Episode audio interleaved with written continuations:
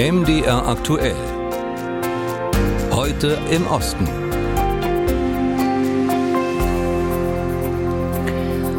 Und da schauen wir zunächst nach Montenegro. Dort sind die Wähler morgen am Sonntag aufgerufen, in einer Stichwahl ihre Stimme für einen neuen Präsidenten abzugeben. Seit über 30 Jahren dominiert der noch Präsident Milo Djukanovic in wechselnden Ämtern die Politik des kleinen Landes, das früher zu Jugoslawien gehört hat. Nach 32 Jahren sei es endlich Zeit für einen Machtwechsel, sagen Djukanovics Kritiker. Bei den Wahlen in den letzten beiden Jahren hat sich schon abgezeichnet, dass die Ära Djukanovic bald zu Ende gehen könnte, denn seit 2020 ist dessen Partei erstmals nicht mehr an der Regierung beteiligt. Die neue Koalition hat sich allerdings als nicht sehr stabil erwiesen. Was also ist angesichts der politischen Lage in Montenegro von der Stichwahl morgen zu erwarten? Darüber habe ich gesprochen mit unserem Ostblocker, mit Andrei Ivani in Belgrad. Herr Ivani, wofür steht denn der amtierende Präsident Milo Djukanovic in der montenegrinischen Politik? Ja, schauen Sie, das muss man sich erst einmal vorstellen. Die Montenegriner, die heute so um die 40 Jahre alt sind, die kennen gar nichts anderes als Milo Djukanovic an der Macht. Knapp über 60 ist Djukanovic fast so etwas wie eine lebende historische Person in Montenegro die die Unabhängigkeit des Landes von Serbien durchgeboxt hat, die das Land in die NATO eingeführt hat, die die Verhandlungen mit der Europäischen Union über die Mitgliedschaft Montenegros begonnen hat. Also für das alles steht Djukanovic und für seine Anhänger ist er so etwas wie ein Garant der Stabilität. Aber es gibt sehr, sehr viele Montenegriner, die das auch anders sehen. Es ist das eine historische Logik. Wenn ein Mann und eine Partei so lange drei Jahrzehnte lang an der Macht sind, da muss doch das Land irgendwie in Korruption und Missbrauch der Ämter versinken. Und genau das ist es, was die Kritiker von Djukanovic ihm und seiner Partei vorwerfen. Und diese Anklagen der Korruption, die kleben auch an Djukanovic immer fester hängen. Nun heißt sein Herausforderer Jakov Milatovic. Was macht diese Person aus? Ja, Jakob Milatovic, der ist genau das Gegensatz von, von Djukanovic. Er war, er war im Kindergarten, als Djukanovic zum ersten Mal Regierungschef geworden ist.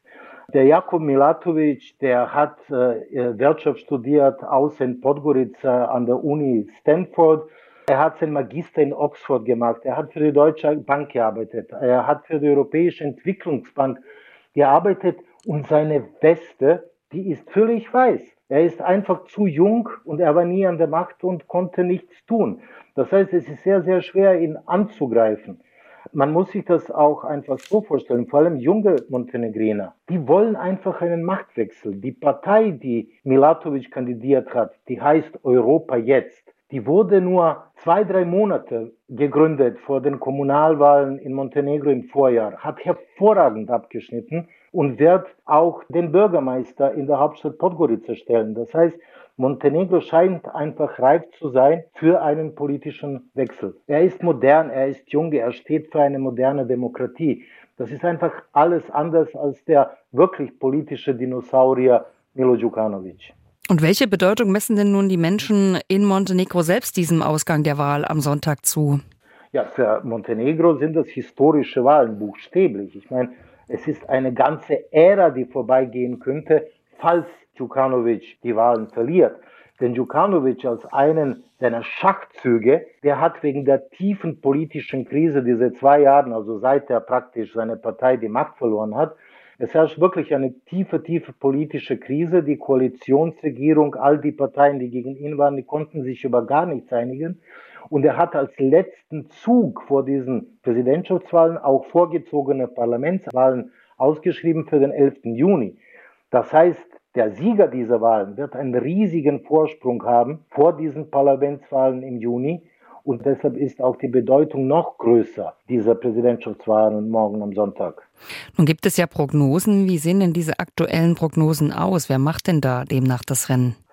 Ja, wenn man sich das auf dem Papier anschaut, dann ist Jakub Milatovic eigentlich der Favorit. Obwohl im ersten Wahlgang Djukanovic hat 36 Prozent, Milatovic um die 29 Prozent.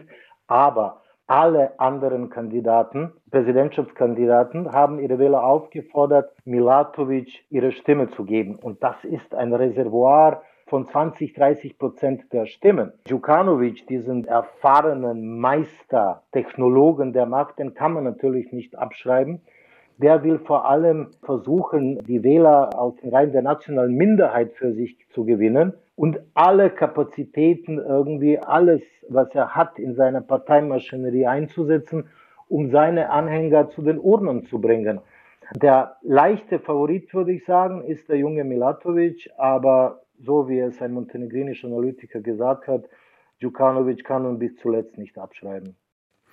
Sagt unser Ostblocker Andrei Ivani in Belgrad zur morgen anstehenden Stichwahl in Montenegro, wo über einen neuen Präsidenten entschieden werden soll.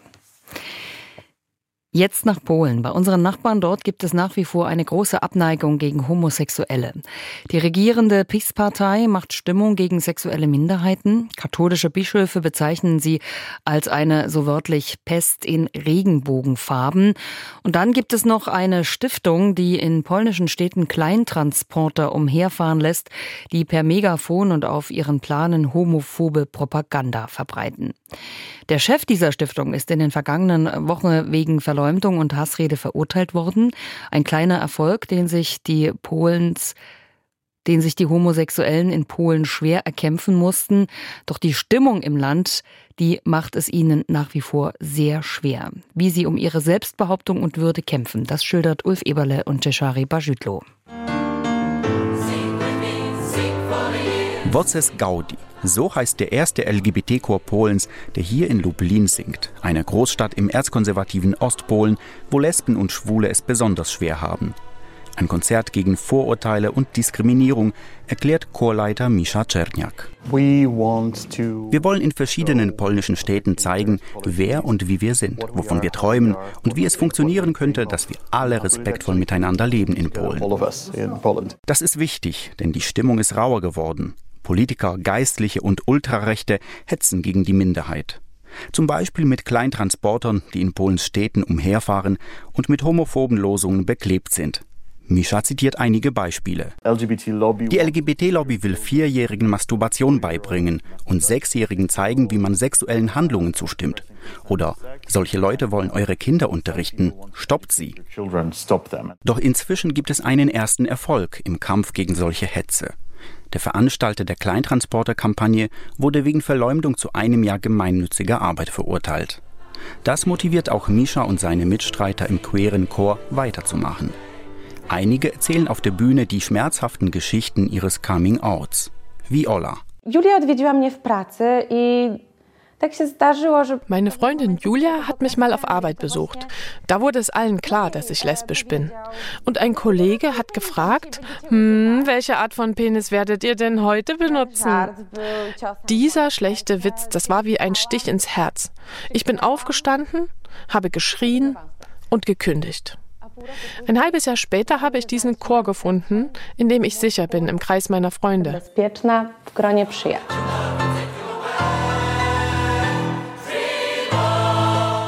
Olla hofft, dass ihre Geschichte anderen Mut macht. Chorleiter Mischa hat das schon mehrmals erlebt. Einmal nach einem Konzert wurde uns berichtet, dass ein schwuler Teenager geweint hat, weil er das erste Mal so viele queere Menschen gesehen hat und er spürte, dass das völlig okay ist, dass diese Menschen auch Spaß haben können.